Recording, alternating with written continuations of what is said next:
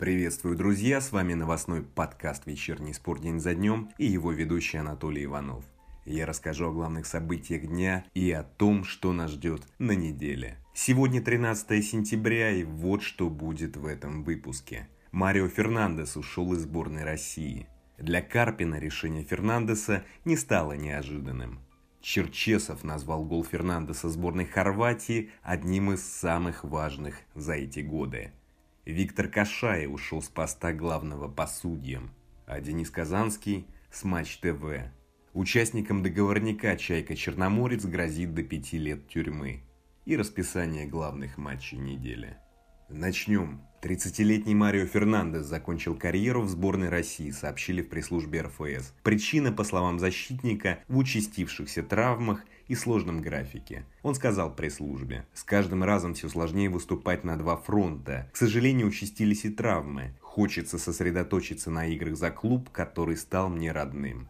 Я объяснил свою позицию Карпину – и мне хотелось бы поблагодарить его за ту поддержку, которую он мне оказал. РФС тоже в курсе моего намерения завершить карьеру в национальной команде, сказал Фернандес. В интервью пресс-службе ЦСКА Фернандес назвал четвертьфинальный матч против хорватов на чемпионате мира экстраординарным моментом. В той игре Фернандес сравнял счет на 115-й минуте он заявил, «Все матчи в форме сборной были важными для меня, начиная с первого товарищеского против московского «Динамо», я тогда еще и гол забил, и до последней игры против хорватов. Но четвертьфинал чемпионата мира все же особенный момент для меня, в какой-то степени экстраординарный. Эта встреча навсегда останется в моей памяти, испытал неповторимые, особенные эмоции, сказал Фернандес. По словам Валерия Карпина, решение Фернандеса не стало неожиданным. Главный тренер сборной заявил РБК. Решение Марио Фернандеса завершить карьеру в сборной не стало для тренерского штаба неожиданным. Во время нашей первой встречи в начале августа Марио сказал, что задумывается об этом, так как в последнее время его преследуют травмы и повреждения. В итоге мы решили, что он приедет на сентябрьский сбор, а уже по его итогам мы обсудим будущее Фернандеса в сборной. И уже ближе к окончанию сбора мы еще раз поговорили. Марио объяснил, что ему уже сложно полноценно отдаваться и клубу, и сборной. И поэтому он решил сосредоточиться на матчах ЦСКА, сказал Карпин. Высказался и бывший главный тренер сборной Станислав Черчесов. Он сказал, «Думаю, что его гол с Хорватией на чемпионате мира стал одним из самых важных и невероятно эмоциональных за эти годы. Принимая то или иное решение, футболист всегда основывается на своих ощущениях. Со своей стороны мы можем только поблагодарить Фернандеса за его самоотдачу и профессионализм, который он демонстрировал на поле, в футболке сборной России, и пожелать здоровья, а также успешного выступления за ЦСКА, сказал Черчесов Спорту 24. Марио Фернандес сыграл за сборную 33 матча и забил 5 мячей. Дебютировал в 2017 -м. Что ж, друзья, честное решение Фернандеса. Имеет право. Я не понимаю, почему его критикуют некоторые болельщики. За сборную играют по желанию. И думаю, это решение с радостью встретили большинство фанатов ЦСКА. Фернандес стал более травматичным, да и вообще в сборной происходит что-то странное. Большое количество травм, повреждений, да и физически многие сборники выглядели не лучшим образом в последнем туре. И это странно, друзья, ведь сезон только начался, и они наоборот должны были набрать кондиции, а не снизить.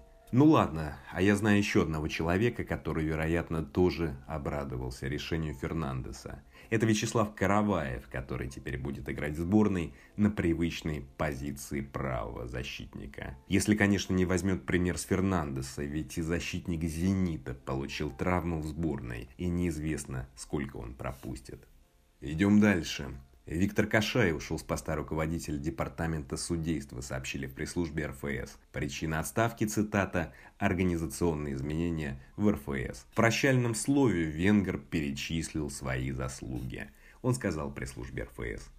Приняв на себя руководство департаментом судейства, мы разработали новую стратегию и систему судейской деятельности в России в соответствии с высочайшими европейскими стандартами. С января 2020 в РФЛ дебютировали 6 новых судей, многие из которых доказали свое мастерство в топовых матчах.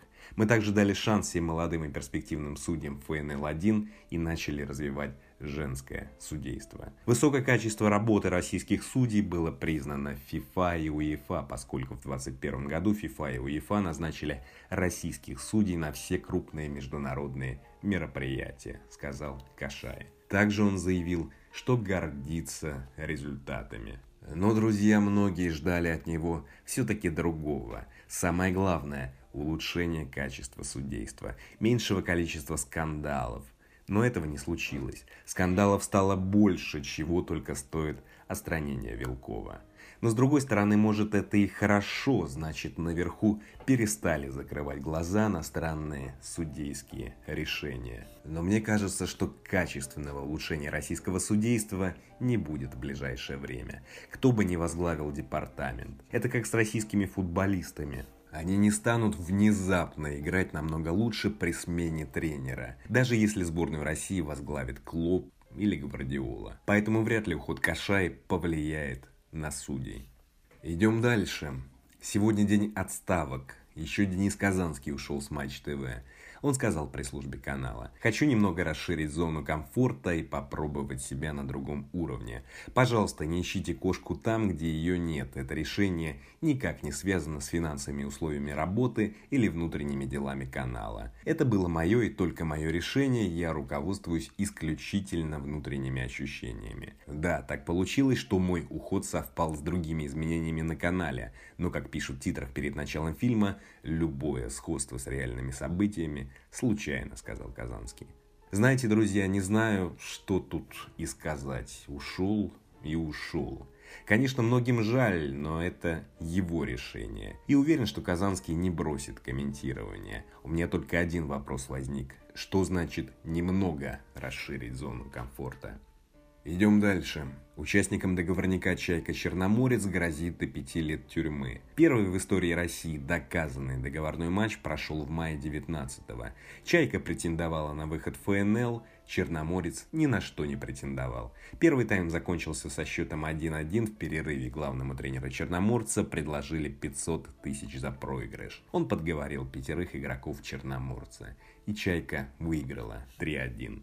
Знаете, не люблю бить себя пяткой в грудь, но именно я и коллега по спорту день за днем Дмитрий Зимин первыми сообщили нюансы этого договорника. И мне вот интересно, почему эта история так долго тянется, прошло больше двух лет. О нюансах знали еще тогда, в мае 2019 года. Теперь, по данным коммерсанта, фигурантам грозит до пяти лет лишения свободы. И знаете, если честно, у меня двоякие ощущения. Хорошо, что договорняк раскрыли, ведь договорняк это преступление, мошенничество, незаконное обогащение и, главное, плевок в болельщиков. Но все-таки вы и правда полагаете, что за 30 лет в России только вот этот матч странный. И морально я понимаю футболистов низших лиг, которые на это идут. Многие из них возрастные, понимают, что не добьются больших успехов в футболе. Или они играют в клубах, которые не ставят задач. Зарабатывают по 50-70 тысяч рублей в месяц. И тут им предлагают суммы в несколько зарплат. Да, друзья, согласен, зарплаты по общероссийским меркам очень хорошие, но нищенские на фоне коллег из ФНЛ и РПЛ. Ну и как им не согласиться, сами посудите. Повторю, я понимаю игроков ПФЛ, которые катают договорники.